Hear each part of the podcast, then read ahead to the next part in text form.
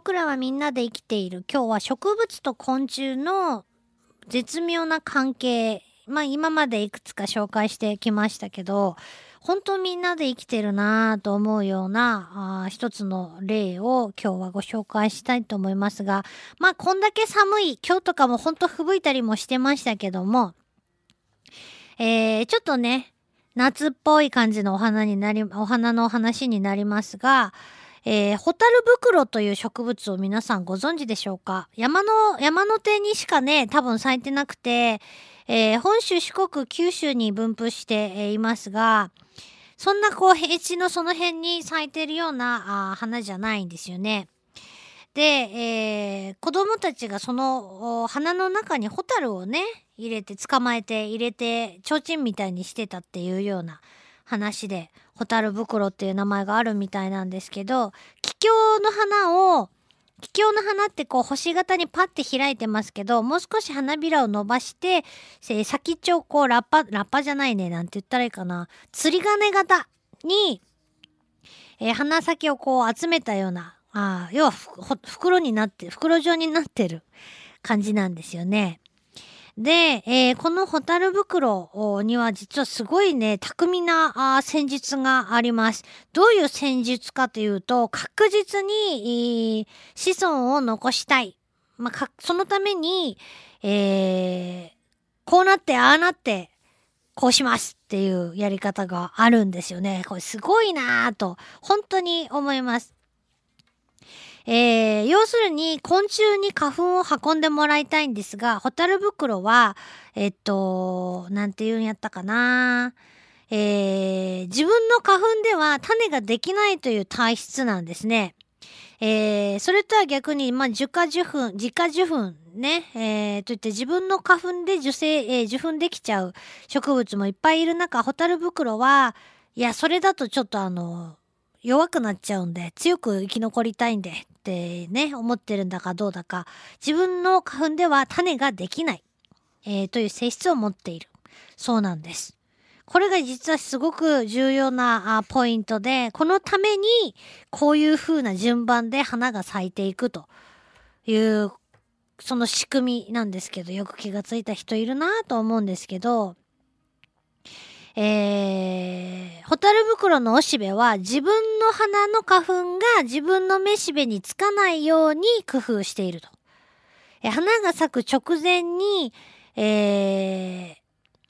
ー、薬と言われる花粉をしまっている場所が開いて花粉が出てくるんですね。これ花がまだ咲いてない時に。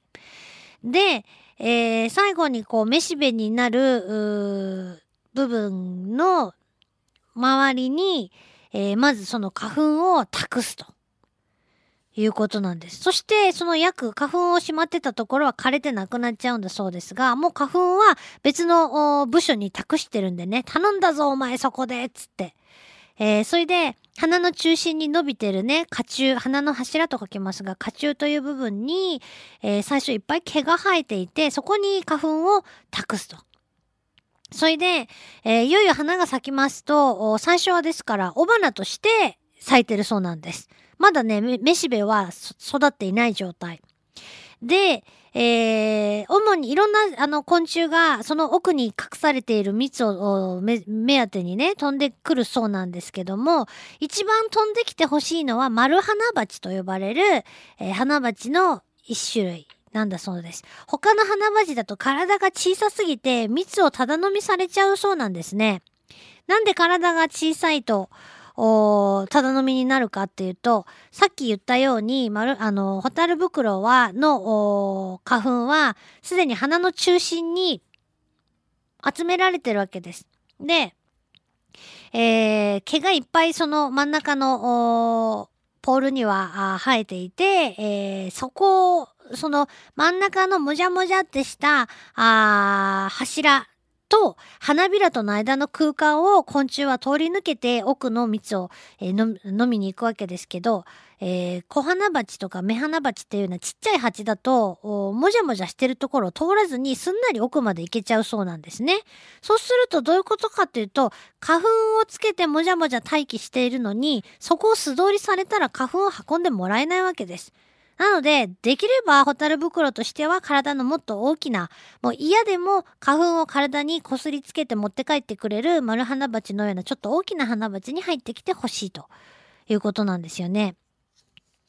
で、えー、まあ、まんまと丸花鉢が来てくれたホタル袋はもう花粉を預けちゃったんで、えー、ちょっと一安心なわけですけども、えー、しばらくというか、まあ、2、3日経つと、その甲冑の周りの毛が全部落ちてしまって、えー、その甲冑の先端があ3つに割れて、あのパカって開いちゃうそうなんです。そうすると、そこがまあ、めしべになっているわけなんですね。こっからもう、花としては雄花の時期を過ぎて、雌花のシーズンを迎えると。で、えー、それでもずっと蜜はね、出し続けてるんですって。花粉を運んでもらったらそれでいいかと思って、えー、いたんですけど、そんなわけないんですね。自分の花粉を運んでもらった、その代わりにというか、運んでもらっただけじゃ、ホタル袋としては未完なままで、えー、自分のめしべによそのホタル袋の花粉を誰か運んできてくださいと。そのために蜜が出たままになっているんだそうです。頭いいなぁと思ってね。頭いいよね。で、別の花鉢が別のホタル袋に潜り込んできて花粉をつけている花鉢が入ってくると、まんまとですね、その、めしべの先に、えー、花粉がついて、えー、受粉が成り立つと。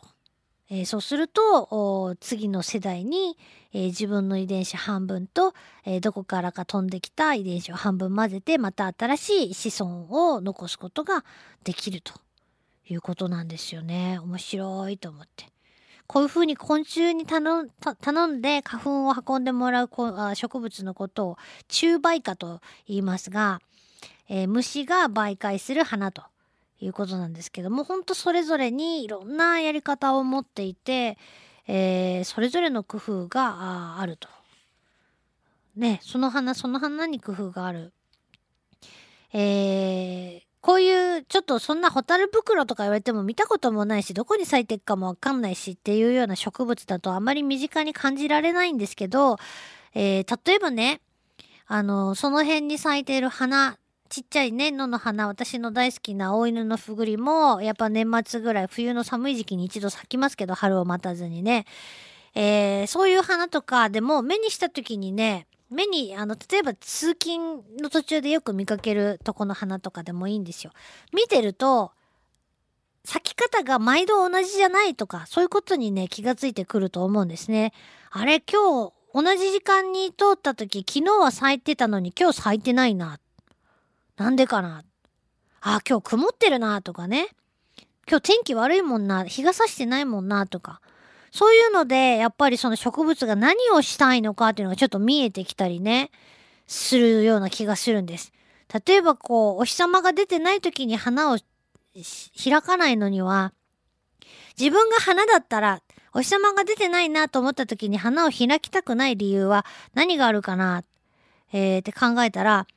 お日様出てないと、花がこう光を反射できなくて、えー、私目立たんけん、そうだと虫も寄ってきてくれないだろうと。だったら無駄なエネルギーを使って開いとくよりも、今日はお休みしとこうって思って開かなかったりとか、あ今日天気が悪い、お日様出てないから虫もお休みしてるだろうから、あ待ってても無駄だなと思って今日はもう休業しとこうかなとか、まあ、いろんな理由がきっとあるんだろうなと思うんですけど、そういうようなところから、この花は一体誰を待っているんだろうとか、そういうようなね、なんかこう想像が膨らんでいくんですね。うん。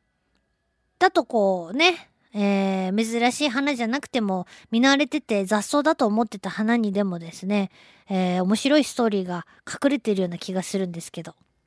どうなんでしょうね。いや、隠れていると思います。まあよかったらこれからね、えー、寒いシーズンでなかなかこう花も見、見、見れないですけど、花壇には一年中咲いてます。まあ人が植えた花だけど花は花なんですね。えー、そこに何かこう気がつくポイントがないかとかね、見てみると面白いんじゃないかなと思います。以上、僕らみんなで生きてるでした。LoveFM Podcast LoveFM のホームページではポッドキャストを配信中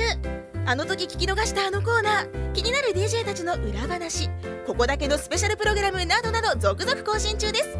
現在配信中のタイトルはこちら。Words around the world. 僕らはみんなで生きてる。Busan Hotline. ミュージックプライマリー4ポッドキャスト君が世界を変えていく。ハピネスコントローラー。スマートフォンやオーディオプレイヤーを使えばいつでもどこでもラブ f m が楽しめます私もピクニックの時にはいつも聞いてるんですよ。Love FM Podcast. ちなみに私はハピネスコントローラーを担当してます。聞いてね